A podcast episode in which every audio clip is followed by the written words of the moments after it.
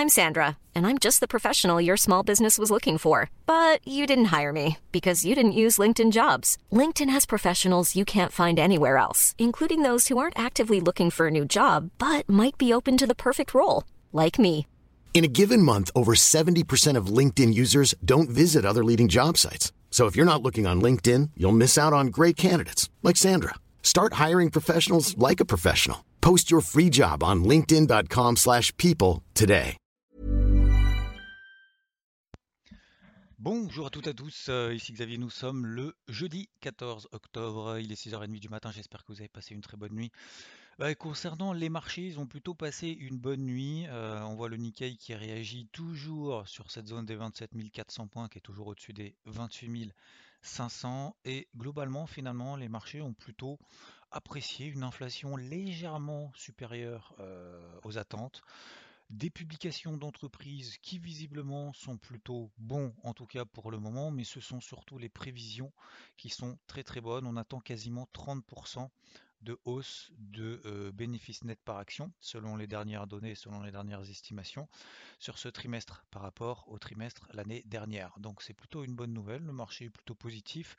Et euh, concernant donc les minutes euh, du FOMC, qu'est-ce que ça nous a appris? Alors bon déjà ça nous a appris que tout le monde, tous les membres du FOMC n'étaient pas forcément d'accord sur la menace inflationniste déjà. Ensuite on a les les perspectives de réduction du coût de quantitative easing, puisque c'est ça euh, ce dont il s'agit, euh, bah, qui vont peut-être commencer en novembre, en décembre, qui vont peut-être être annoncés jusqu'à se terminer au milieu de l'année prochaine. Donc ça voilà, le marché visiblement euh, s'y attendait. Alors oui, effectivement, bah, encore une fois, euh, je le répète quasiment à chaque fois, mais le marché le sait, le marché a l'info, euh, le marché sait qu'effectivement il va y avoir un petit peu d'inflation, qu'il va falloir commencer à réduire un petit peu les vannes, etc., etc. Ça fait des mois et des mois et des mois que le marché est préparé. Donc peut-être que bah, à un moment donné le marché aussi price le truc et commence à se dire bon bah finalement c'est peut-être pas une si mauvaise nouvelle qu'il y ait un petit peu d'inflation sans que ce soit non plus le débordement absolu, premièrement. Deuxièmement, que, bah voilà, que les bilans en plus des, banques centrales, etc., etc., bah, commencent au moins à se stabiliser. Et, euh, troisièmement, bah, que les perspectives, les vraies perspectives, la réalité de la situation, la réalité des entreprises, des salariés, des employés, des entrepreneurs, etc., etc., bref, la réalité de la situation économique, donc ce sont quand même accessoirement un petit peu aussi les entreprises, et ben visiblement on attend quasiment 30% de hausse. Donc finalement, l'un dans l'autre, c'est compensé en fait, ces, bonnes perspectives finalement au niveau des publications d'entreprise sont plutôt compensées par bah, ce, qu'on attendait finalement. Au niveau de, des perspectives, que ce soit d'inflation, mais aussi des, des perspectives de réduction de quantitative easing. Alors, le, chiffre de l'inflation hier a été légèrement supérieur au, que prévu. Le marché s'est un petit peu, un petit peu cherché, puis finalement, il a décidé de prendre le nord. Concernant les publications d'entreprise, très très rapidement, on a eu euh, euh, JP Morgan. la publication était au milieu de la fourchette de ce qui était attendu. BlackRock, c'était euh, supérieur aux attentes. On a fait quasiment, je crois, plus 4% sur, sur l'action. Apple, visiblement, des problèmes d'approvisionnement de l'iPhone 13. Si vous vouliez un iPhone 13, donc à seulement 1869 euros, euh, pour avoir une caméra qui permet de flouter euh, derrière vous pour Instagram, eh bien, va peut-être falloir attendre un petit peu parce que la production, finalement, il y aura des petits, soucis d'approvisionnement sur une dizaine de millions d'exemplaires juste avant Noël. Voilà. Donc, euh, voilà, l'action Apple a un petit peu souffert de ça, mais sans plus.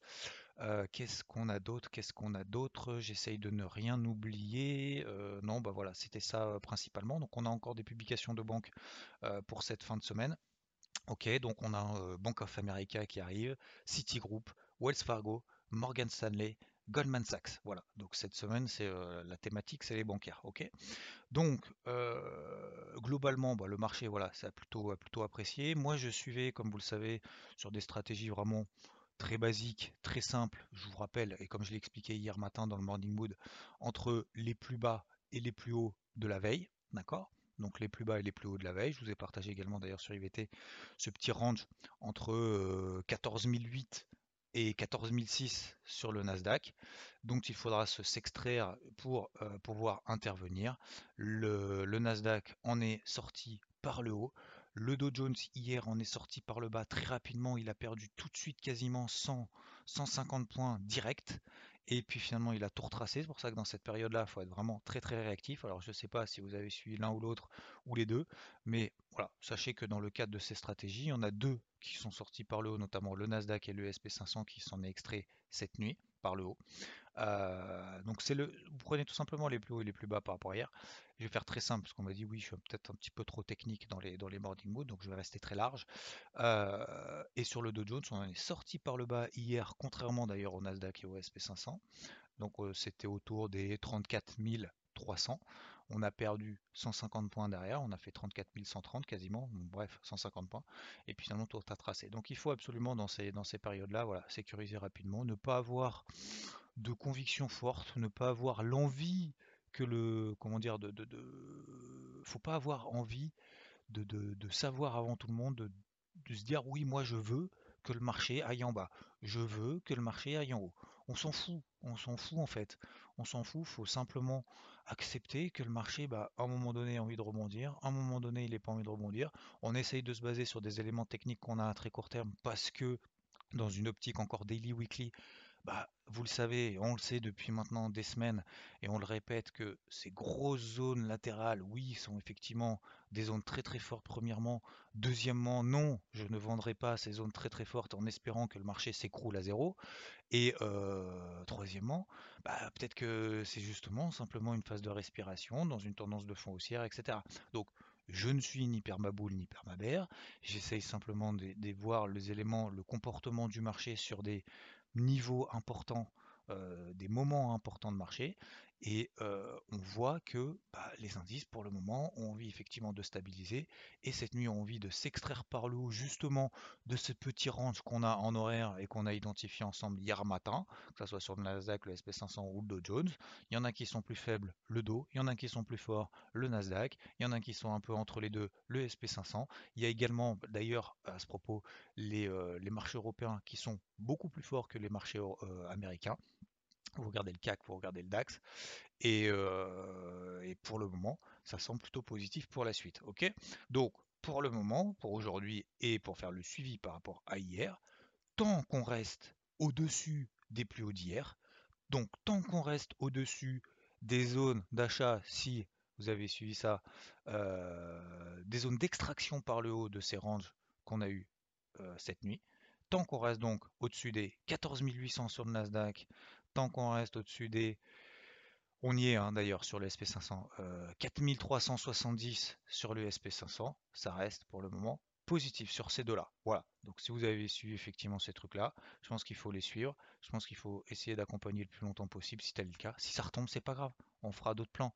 C'est un marché d'épuisement. Là, on est en train de se faire euh, endormir, on est en train de se faire valser, on est en train de se faire euh, endormir pour le marché. J'essaye en, tout cas de, vous accompagner du mieux possible pour éviter de vous faire endormir et pour garder justement cette concentration. Mais euh, voilà globalement les stratégies. Concernant, je ne vais pas faire tous les indices les, uns après les autres, on verra ça plus en détail sur IVT. Concernant le pétrole, ça tient toujours. Le taux à 10 ans aux États-Unis, à votre avis, il s'est envolé, pas envolé par rapport à ce qui se passe sur les indices? Bah non, il s'est pas envolé. On est, le taux à 10 ans aux États-Unis est revenu sous les 1,50%. L'or, l'argent, alors ça j'insiste aussi depuis plus d'un mois, euh, sur l'or et sur l'argent. Donc une zone d'achat 1730 sur les cours de l'or, on est quasiment à 1800 premièrement.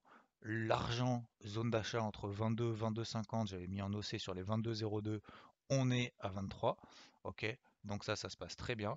Euh, et je vous ai proposé, c'est la seule chose que je vais vous proposer justement là-dessus, c'est de se préparer si jamais on a un gros pump sur l'or et sur l'argent, des stratégies de renfort dans une optique de trading, parce que c'est tout à fait ce qui peut se passer après les chiffres de l'inflation aux États-Unis. Bon, bah c'est ce qui s'est passé, tant mieux. Je vous ai partagé donc des zones de renfort 1775 sur l'or euh, et sur les 22,90, 22,92 très exactement sur l'argent.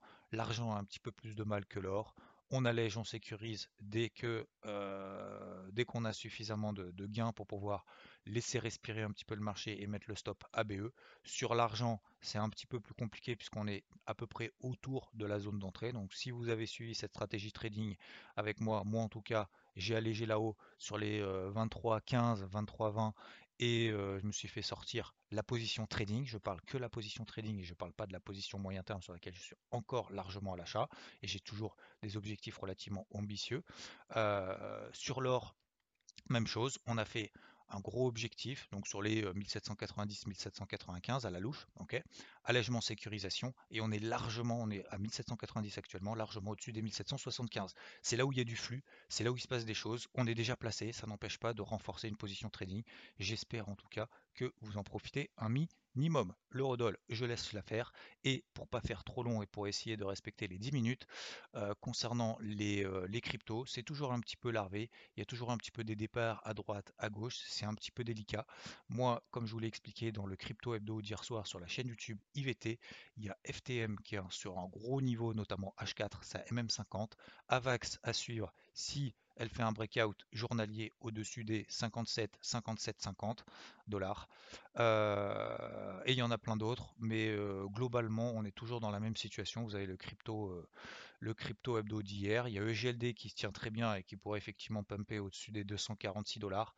je pense qu'il faut continuer comme ça à travailler à droite et à gauche. Pourquoi? Parce que la capitale totale pour le moment hors Bitcoin, hors Ethereum, est toujours en phase larvée. On est sous des zones de résistance dans un range, dans un petit range, qui est dans un grand range daily, on est proche des bornes hautes, le timing d'entrée est pas ouf, donc faut continuer à travailler. Il y a XVS par exemple hier, hop, je l'ai payé, je suis sorti sur les 29, elle tient encore les 29, ça tient, peut-être que ça va repumper encore au-dessus des 30-30 dollars, c'est un marché d'épuisement. Donc soit on est prêt, soit on est préparé et on s'en fout de sortir, de re-rentrer et d'essayer de continuer à travailler le plus possible pour pouvoir essayer d'accumuler ce qu'on appelle un peu des écarts, c'est-à-dire on fait du plus 5, plus 6, on allège, on se fait stopper, machin, etc. Soit on n'a pas la capacité psychologique de le faire, on est positionné sur des optiques long terme et on patiente. On est simplement en phase de tarisation. Comme je vous l'expliquais encore une fois hier soir dans cette petite vidéo qui dure 8 minutes, n'hésitez pas à la voir, franchement, ça vous prendra pas mal de temps et je pense que ça résume très bien la situation. Il n'y a pas d'invalidation, euh, c'est juste un marché d'épuisement pour ceux qui essayent de trader dans tous les sens, mais en même temps, ça peut permettre, voilà, si on est assez actif et on, est suffisamment stoïque pour pouvoir ne pas avoir d'amour sur certaines cryptos dans une optique de trading pour pouvoir continuer et reproduire la même situation. Je vous souhaite bon courage, je vous rappelle beaucoup de publications encore aujourd'hui. Je vous souhaite une très belle journée, bonne route pour ceux qui écoutent sur la route. Je vous fais un clin d'œil et je vous souhaite une très belle journée et merci encore pour le temps que vous consacrez justement à ce Morning Moon. J'espère que c'est pas trop long. Et je vous dis à plus. Ciao. When you make decisions for your company, you look for the no-brainers. And if you have a lot of mailing to do, stamps.com is the ultimate no-brainer. It streamlines your processes to make your business more efficient, which makes you less busy. Mail checks, invoices, legal documents, and everything you need to keep your business running with stamps.com. Seamlessly connect with every major marketplace and shopping cart. Schedule package pickups and see your cheapest and fastest shipping options from different carriers. With rates up to 89% off USPS and UPS rates. And with the Stamps.com mobile app, you can take care of mailing and shipping wherever you are. Make the same no brainer decision as over 1 million other businesses with Stamps.com. Sign up with Code PROGRAM for a four week trial plus free postage and a free digital scale. No long term commitments or contracts. That's stamps.com. Code program.